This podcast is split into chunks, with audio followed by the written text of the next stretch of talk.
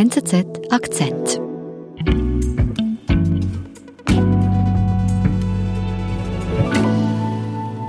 Ja, hallo, ich bin Susanne Ziegert, ich bin Wirtschaftsjournalistin, Korrespondentin der NZZ am Sonntag und ja, habe äh, 22 Jahre bis vor kurzem in Berlin gewohnt. Berlin, und Zürich, die haben, glaube ich, etwas gemeinsam. Ähm, hohe Mieten ist so ein Dauerthema. Jetzt habe ich aber gehört, dass Berlin äh, eine Lösung gefunden hat. Man hat da seit einem Jahr die Mieten gedeckelt. Sag mal, wie ist denn das gekommen? Oder es äh, kam durch einen enormen Mietenanstieg, war ein gut gemeinter Plan, um das Problem zu lösen, aber leider ging das Ganze nach hinten los. Mehr bezahlbare Wohnungen war das Ziel. Doch am Ende ist die Wohnsituation prekärer als zuvor. Die Geschichte von Berlins gescheitertem Experiment. Susanne, du hast jahrzehntelang selbst in Berlin gelebt. Ähm, wie groß ist denn dieses Problem mit diesen Mieten tatsächlich? Wo war das so spürbar für dich? Ja, also ich habe im Bergmann-Kiez gewohnt, in der Bergmannstraße in Kreuzberg, das ist in der Innenstadt. Und also ich sage immer, das ist so ein bisschen im Auge des Orkans, des Mietenanstiegs. Also dort sind die Mieten, die haben sich innerhalb von wenigen Jahren verdoppelt. Also es war Wahnsinn. Hm. Und wie hast du das erlebt mit deinen Nachbarn? Ich hatte da ein ganz beeindruckendes Erlebnis im negativen Sinne. Wir hatten in unserem Haus eine Frau, die hat da schon über 20 Jahre gelebt. Die war lange die Hausmeisterin und sie kannte jeden Winkel im Haus und ähm, ja, sie stellte immer mehr Kartons vor ihre Tür mit Sachen zu verschenken und eines Tages habe ich sie dann doch mal angesprochen was denn los ist. Und ähm, die hat mir dann sehr, sehr traurig gesagt, also dass ähm, ihr Mann hat keine Arbeit mehr und die Miete wurde, wird erhöht. Sie können sich das einfach nicht mehr leisten. Und äh, sie müssen jetzt an den Stadtrand ziehen. Und das ist so eine richtige Berlinerin, die würde niemals weinen, aber ich glaube, innerlich war es ihr zum Weinen.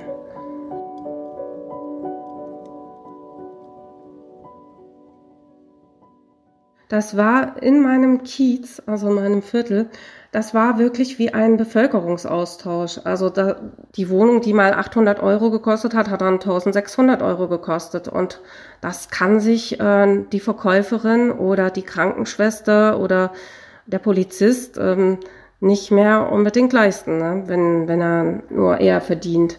Hm. Wie ist denn das da zu erklären, diese Explosion der Mieten?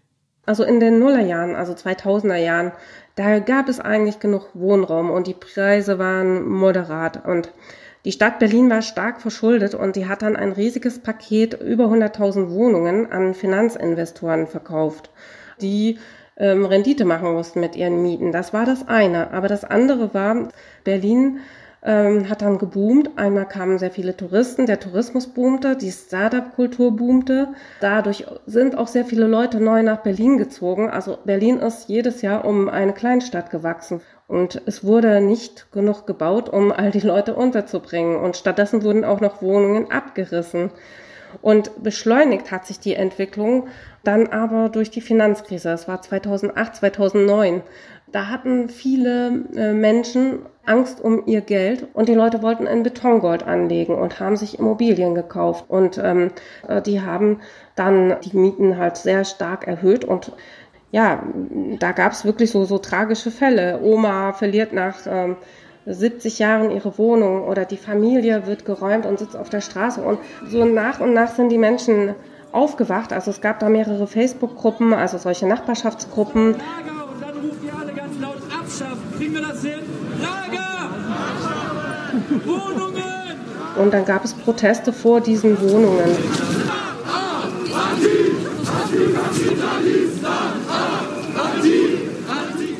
Das gab es manchmal dann wöchentlich, drei, vier Mal, wurde dann auf diesen Facebook-Gruppen aufgerufen, Räumung verhindern. Und dann haben sich halt die Leute davor postiert und ähm, protestiert. Und äh, das hat sich dann aber später intensiviert, dieser Protest. 170.000 Unterschriften in vier Monaten.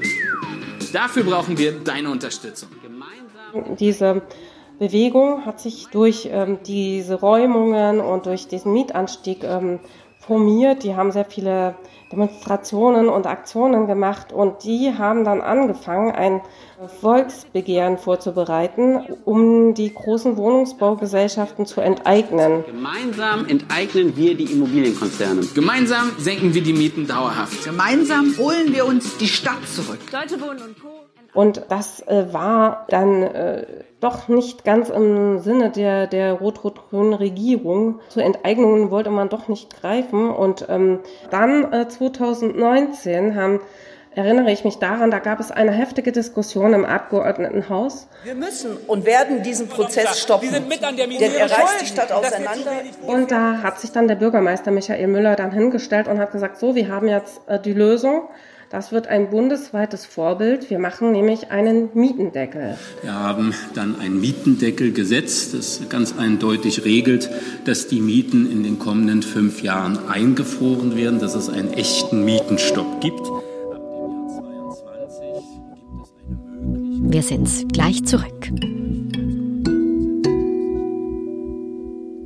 Zuerst habe ich nur zugehört. Dann habe ich gelesen. Später habe ich gelesen und dann erst reingehört. Und dabei immer guten Journalismus erlebt. Mit der NZZ habe ich mehr von der Welt. Und du?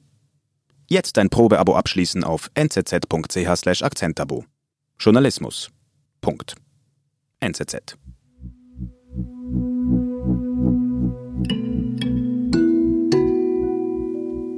Berlin hat jetzt also seit einem Jahr diesen Mietendeckel. Was hat sich denn da konkret geändert jetzt? Also im ersten Schritt wurden praktisch ähm, die Mieten begrenzt. Die durften äh, nur noch 20 Prozent über dem ähm, Mietspiegel liegen. Und im zweiten Schritt, das äh, gilt jetzt seit November, wurde beschlossen, dass Mieten, die zu hoch sind, ähm, gesenkt werden müssen. Und ähm, ich habe da auch von einigen aus dem Bekanntenkreis gehört, die haben, die haben sich natürlich riesig gefreut. Die haben jetzt jeden Monat ein paar hundert Euro übrig. Also damit ich da so die Dimension verstehe, wie viele Leute profitieren jetzt denn davon? Wie viele Mieter? Ah, das, das ist schon eine Menge. Das sind schon äh, fast 400.000 Menschen, die davon äh, profitieren. Also die haben vorher zu hohe Mieten gezahlt und jetzt äh, wurde das äh, begrenzt. Hm. Und wie reagieren denn die Vermieter, die jetzt nicht mehr frei entscheiden dürfen, für wie viel sie ihre Wohnungen vermieten dürfen? Also für die Vermieter ist das oft ein finanzielles Problem, also weil die haben diese Einnahmen eingeplant und ähm, es haben sich einige Leute haben sich eine Wohnung gekauft, um davon ihre Rente zu bestreiten und ähm, zahlen noch einen Kredit ab und auf einmal kommt diese Rechnung, aber äh, geht auf einmal nicht mehr auf. Und diese Mieter, die werden dann ihre Wohnung eher verkaufen, als zu vermieten, weil sich Vermieten nicht mehr lohnt für diese Investoren. Das heißt, in dem Moment, es gibt weniger Mietwohnungen.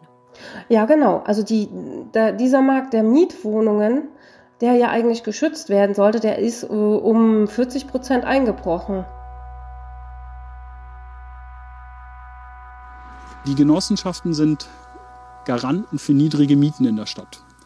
Wenn sie aber auf einem niedrigen Niveau auch noch Erlöse abgezogen bekommen oder auf Einnahmen verzichten müssen, dann können sie durch die Maßnahme besonders hart getroffen werden die Gesellschaften, die ohnehin gemeinnützig arbeiten. Das sind die Berliner Genossenschaften. Die haben auch sehr viele Wohnungen und denen fehlt jetzt das Geld. Und das heißt, äh, für die, die müssen, die müssen einsparen. Das trifft halt dann auch die Oma aus dem fünften Stock. Das ist so ein Fall. Die kann nicht mehr die Treppe hochlaufen und die würde gerne nach unten ziehen.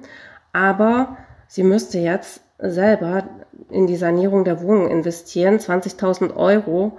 Und das hat sie nicht und deshalb kann sie diese Wohnung nicht bekommen und die Genossenschaft selber hat diese Mittel auch nicht mehr. Und das macht äh, dem ähm, Sprecher aller Genossenschaften, Dirk Enzensberger, sehr, sehr große Sorgen. Langfristig bedeutet das eine Gefährdung des sozialen Gefüges in der Stadt, eine Gefährdung der Durchmischung in der Stadt, und eine Gefährdung der aktiven Klimapolitik und der Erhaltung der Bausubstanz, so wie sie Genossenschaften vorbilden. Und alle Genossenschaften zusammen, die hatten auch sehr viele Neubauten geplant.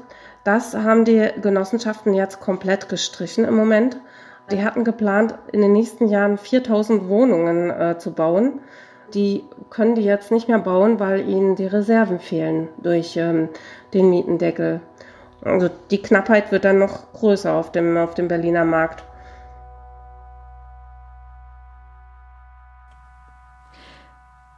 Also Susanne, das Fazit nach einem Jahr Mietendeckel enttäuschend. Wie würdest du das sagen? Ja, auf jeden Fall. Das ist eine Maßnahme, die eigentlich eher nach hinten losgegangen ist, vor allem durch die Wohnungsknappheit. Jemand, der neu in die Stadt kommt, findet gar keine Wohnung mehr. Das war ja ein Kernproblem, das eigentlich gelöst werden sollte, das aber überhaupt nicht gelöst wurde. Im Gegenteil. Jetzt hat Berlin ja hier, würde ich sagen, wirklich ein Experiment gewagt, indem man mit Regulierungen in einen freien Markt eingreift und man sieht, man ist gescheitert. Wie beurteilst du diese Aktion in Berlin? Also ich ähm, sehe natürlich, dass die Politik gravierende Fehler in der Vergangenheit gemacht hat durch den Verkauf von Wohnungen. Das war sehr kurzsichtig und jetzt versucht man ganz schnell das Problem zu reparieren. Man ist Getriebener dieser Protestbewegung. Ähm, man müsste einfach mehrere Richtungen ähm, da anpacken. Also man müsste den Wohnungsbau fördern. Man könnte vielleicht äh, Büroflächen umwidmen, die in Zukunft frei werden. Ich finde es aber auch wichtig, äh, dass man die Investoren nicht verprellt, so wie das gemacht wird. Das heißt im Prinzip, dass die Knappheit von Wohnungen noch größer wird und das Problem sich eher noch verschärft hat. Und ähm, so äh, geht es nicht. Und wie reagiert denn jetzt die linke Regierung in Berlin auf dieses, ich sag mal, gescheiterte Experiment? Also im Moment ähm, nicht äh, direkt selbstkritisch, äh, man, man wartet eher ab und klopft sich auf die Schulter. So, so ist mein Eindruck. Mhm. Wie geht es denn jetzt weiter in Berlin? Also im Moment gibt es sehr viel Unsicherheit, weil es wurde geklagt gegen diesen Mietendeckel. Das sind mehrere Wohnungsbaugesellschaften. Und es ist ähm, nicht klar, ob Berlin überhaupt ähm, befähigt war, dieses Gesetz zu erlassen. Also es kann sein, dass das Gesetz ganz zurückgenommen werden muss. Und im Moment bringt das auch sehr viel Unsicherheit für viele Mieter, weil auf dem Mietvertrag stehen zwei Mieten. Es steht diese gesetzliche Miete laut Mietendeckel und eine Schattenmiete. Und falls diese Klage dagegen äh, Erfolg hat, also und das Gesetz zurückgenommen wird, dann kann es sein, dass einige der Mieter dann diese Miete zurückzahlen müssen. Und auf der anderen Seite, auf der politischen Ebene, gibt es weiter die Aktivisten, Deutsche Wohnen enteignen, und die äh, sind gar nicht zufrieden mit dem Gesetz und die betreiben weiterhin den Volksentscheid, um die Deutsche Wohnen und weitere Wohnungsgesellschaften mit mehr als 3000 Wohnungen zu enteignen. Also Enteignung, das heißt, die Aktivisten fordern hier ein noch drastischeres Einschreiten. Ja, genau. Die fordern praktisch, dass die Wohnungen von den großen Gesellschaften verstaatlicht werden sollen. Äh, diese Gesellschaften bekommen dann eine Entschädigung und sie hoffen dann, dass dadurch äh, dauerhaft die Mieten niedrig bleiben und ähm, es genug Wohnungen für alle gibt. Aber auch das äh, wird wahrscheinlich nicht funktionieren, weil wer soll dann noch in die Wohnungswirtschaft investieren? Wer soll dann neu bauen und wo soll die Stadt Berlin die Milliarden hernehmen, um diese ganzen Entschädigungen zu bezahlen?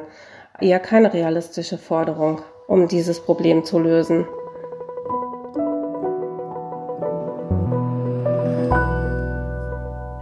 Susanne, vielen Dank und liebe Grüße nicht nach Berlin, sondern an die Nordsee, wo du jetzt wohnst.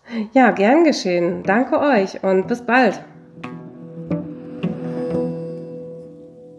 Das war unser Akzent. Ich bin Nadine Landert. Bis bald.